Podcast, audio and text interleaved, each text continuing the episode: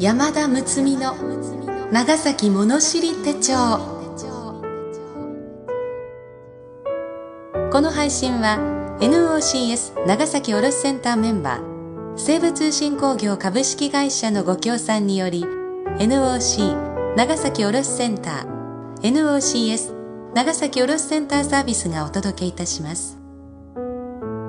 この番組は郷土史家として著名であった故長島昭一氏により昭和の時代 NBC 長崎放送で延べ1万回にわたりラジオ番組として放送された内容を同社が編集発刊した長崎物知り手帳全3巻をテキストとし故長島氏のご遺族および NBC 長崎放送の許諾をいただき今年春のシリーズに続き前回の15話に加えてさらに10話を続編として各週のペースで追加配信してまいります。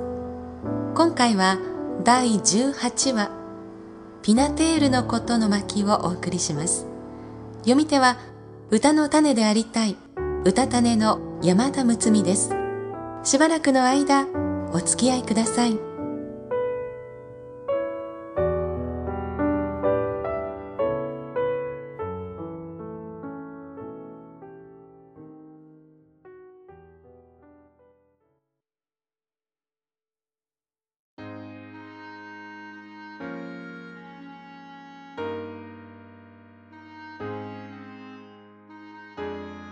ピナテールのこと。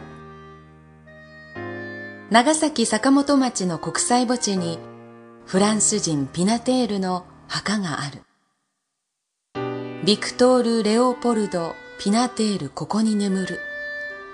1846年8月17日フランス・リヨンに生まれ1922年1月30日長崎に没す。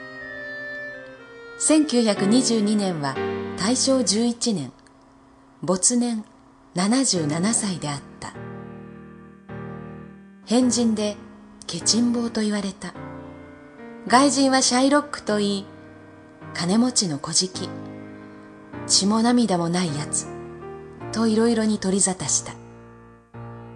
ピナテールの父親はイー・ビクトール・ピナテール幕末の外人名録にその名がある。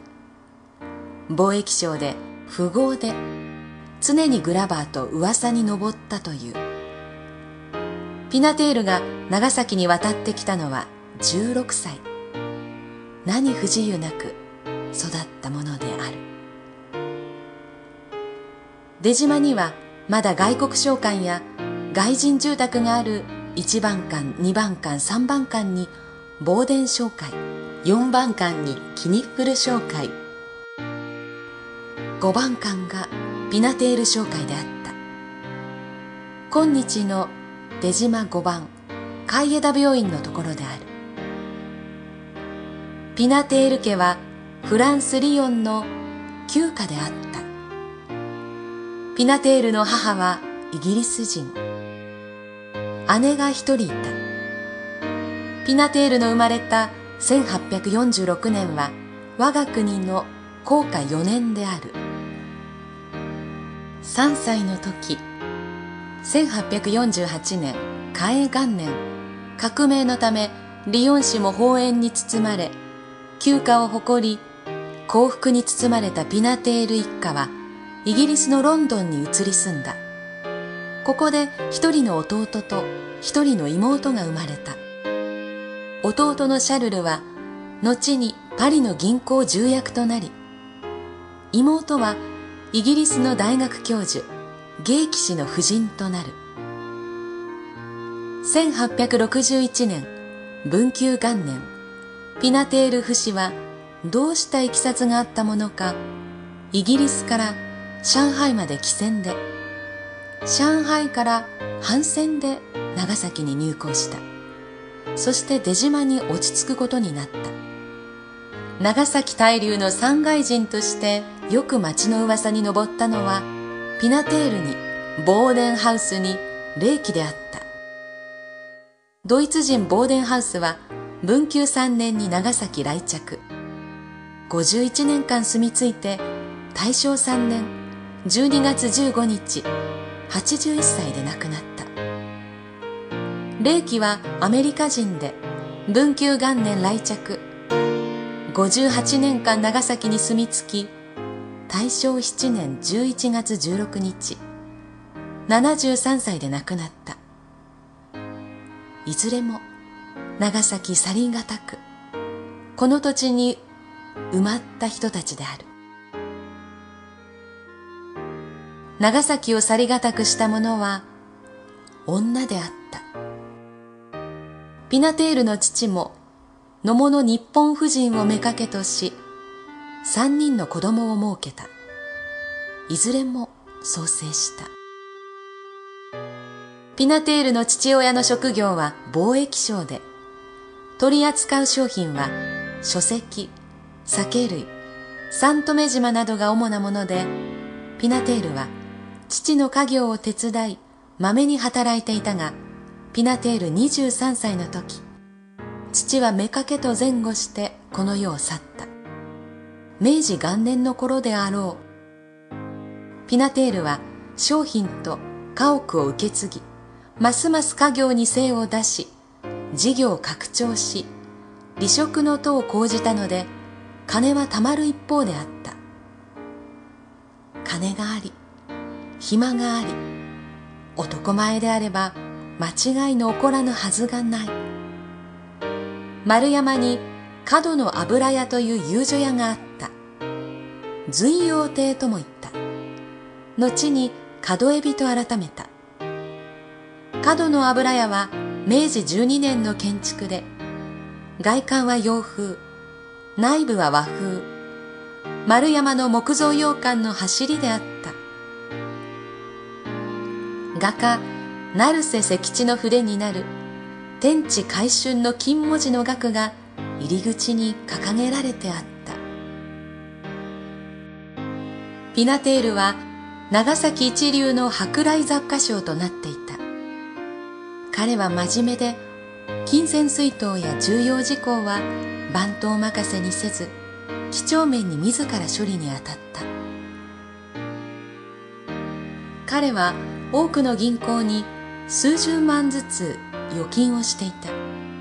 長崎商業銀行18銀行香港上海銀行三井銀行支店賞金銀行日仏銀行支店それにパリ一の銀行などなどそれぞれ分配して預け預金銀行の破産の場合を考慮して用意周到の構えであった。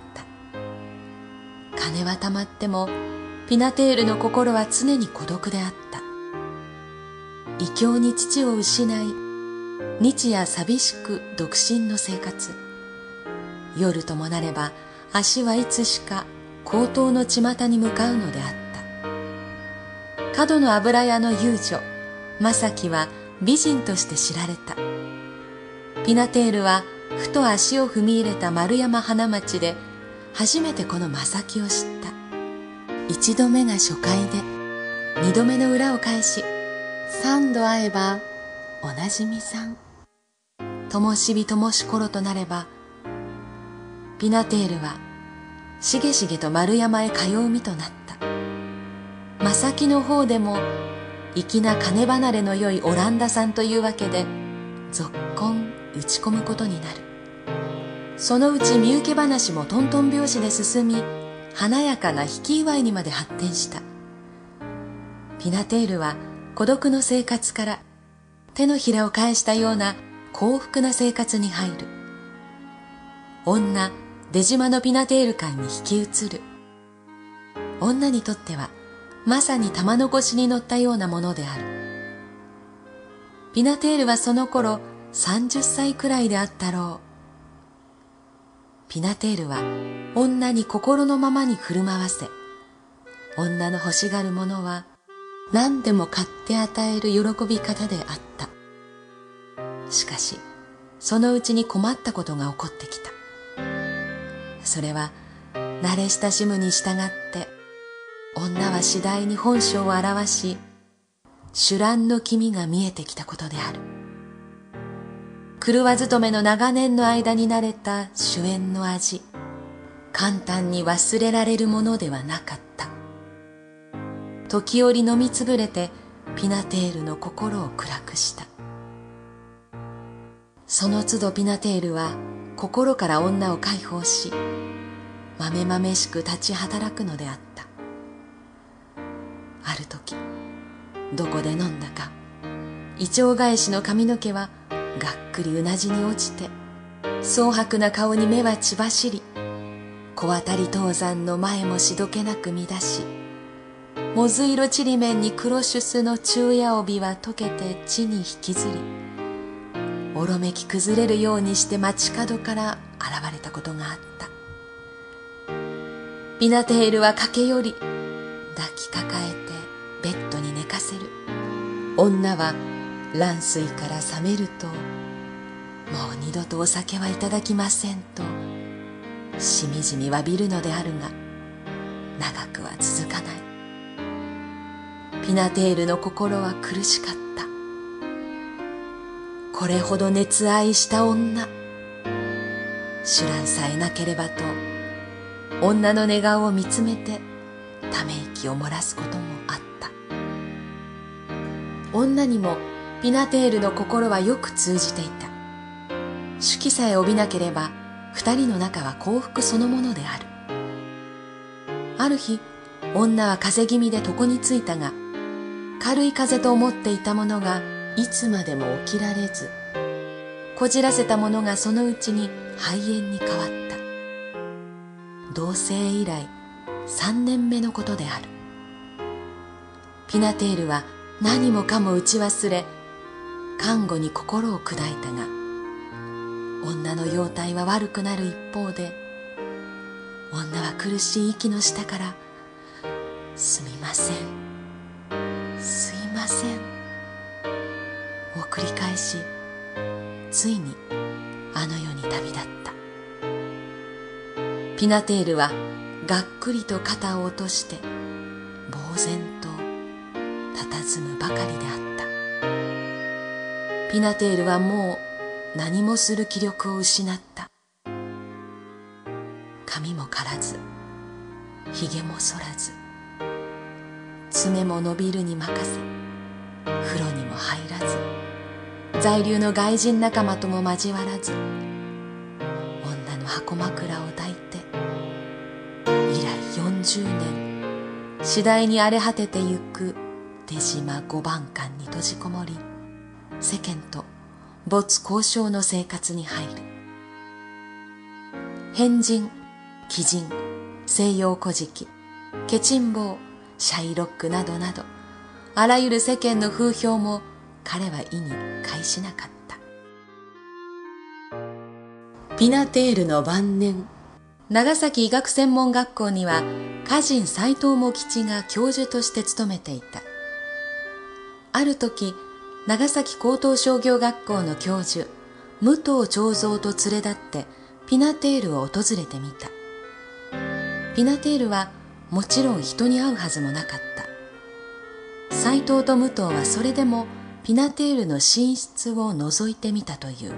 斎藤茂吉の歌に次のようなピナテールを読んだ歌がある。長崎の港の岸を歩み入るピナテールこそ哀れなりしか。裏悲しき言うなれどピナテールが不死度をもいて心和まぬ。不死戸にはくくり枕の傍らに主の箱枕起きつつ哀れ。冬の雨降る今日をしもピナテールが家を訪ねて身にしむもの。年老いてただ一人なるピナテール。静かなるごとく。なおも起き伏す。女の髪の匂いの移り顔を心ゆくまで味わったものであろう。ピナテール館には電灯代わりにランプがあった。電灯代がもったいないと彼は言った。ストーブの代わりにバケツの中に少しばかりの炭火を入れてまた火鉢をした。木枯らしが鎧戸を叩く夜うずくまるようにして蓄財のことばかり考えていたという。ピナテールは大浦に多くの借家を持っていた。また出島にボーデンハウスから預かって管理していた土地があったのでその管理料も入ってきた。ボルドーから木ぶどう酒を取り寄せそれを瓶に詰め替え1本50銭くらいで売っていた。そうした収入のごく一部分が彼の生活費。一日一円あれば十分だと言った。余ったお金は銀行に預金したが毎日利率の工程を調べて利回りのいい方へ預け替えるのであった。人間万事金の世の中。金のほか頼るべきものなしと彼は信じていた。パンを1ポンド買って半ポンドが1日の食料。半ポンドを近所の貧しい少女に与えた。この少女は不思議にピナテールに可愛がられピナテール臨終の時に大浦の借家一軒を送られた。一辺の肉をスープに煮出してその煮殻を二度の食卓に分けて食べ二日間に用いた。ピナテール屋敷は荒れ果てて化け物屋敷同然であった。近所の人が見かねて50円を集め支柱を施したこともあった。飲まず食わずの不規則な生活。不衛生な生活が彼の死期を早めた。近所の老婦人が夜通し看病したこともある。ピナテールは夜半うっすらと目を開けランプの火がもったいない。消してくださいと言ったり手あぶりの炭火が多いですねと言ったりした。大正11年1月30日。午後4時。77歳の人生の幕を閉じた。フランス領事の和紙夫妻。フランス人数名が沈頭に見守っていた。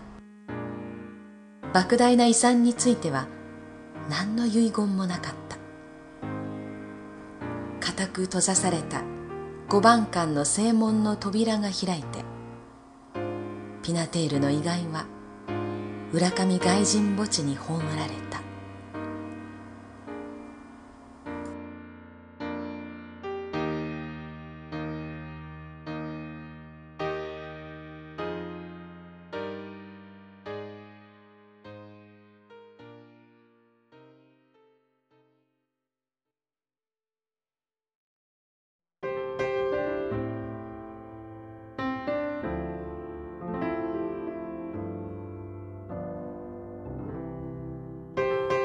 今回は NOC 長崎卸センターメンバー西武通信工業株式会社のご協賛でお届けしております。同社は昭和43年に設立され以来 IB 交換機ビジネスフォン伝送無線工事などの電気通信設備移動通信設備情報通信設備などの設計施工保守販売リースなどを営業種目として成長され現在に至っています。観光庁や大学銀行放送局百貨店や病院などのお取引様から同社の確実な仕事ぶりや仕事の質の面で高い信頼を得ておられ私たちの見えないところで重要のご活躍とお聞きしております。社税は我が社は最大の誠意をもって最良の技術を提供せんことを欲す。創造のある勤務。規律のある行動協力のある職場を就業三原則として会社一丸となって信頼される技術力喜ばれるサービスの実現を目指していらっしゃいます詳しくは同社ホームページ http コロンスラッシュスラッシュ www. ローマ字で西部通信 .co.jp をぜひご参照ください。この番組は長崎の郷土の歴史を思い起こしていただく趣旨で前回のシリーズと今回を含め全25回にわたって NOC 長崎卸団地 NOCS 長崎卸センターサービスが配信を予定しております。なおこの番組についてのご意見ご感想は NOCS 長崎卸センターサービスまでお願いいたします。次回は第19話。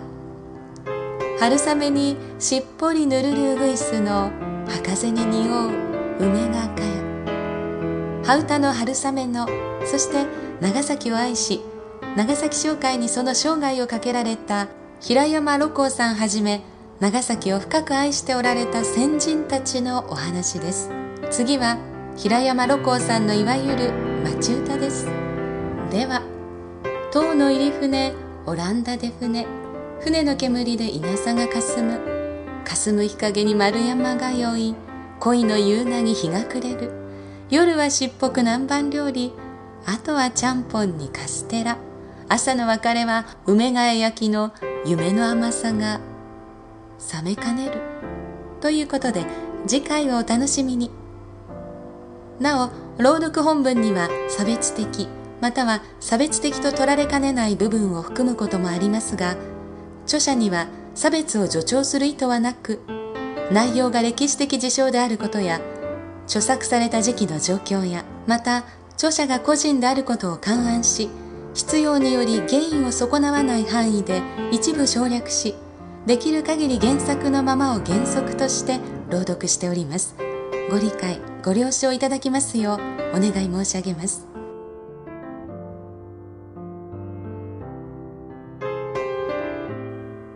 本文中に出島小番館海江田病院とありますが現在出島あたりは長崎市の事業として出島復元事業が行われておりそのための長崎市の施設が置かれています。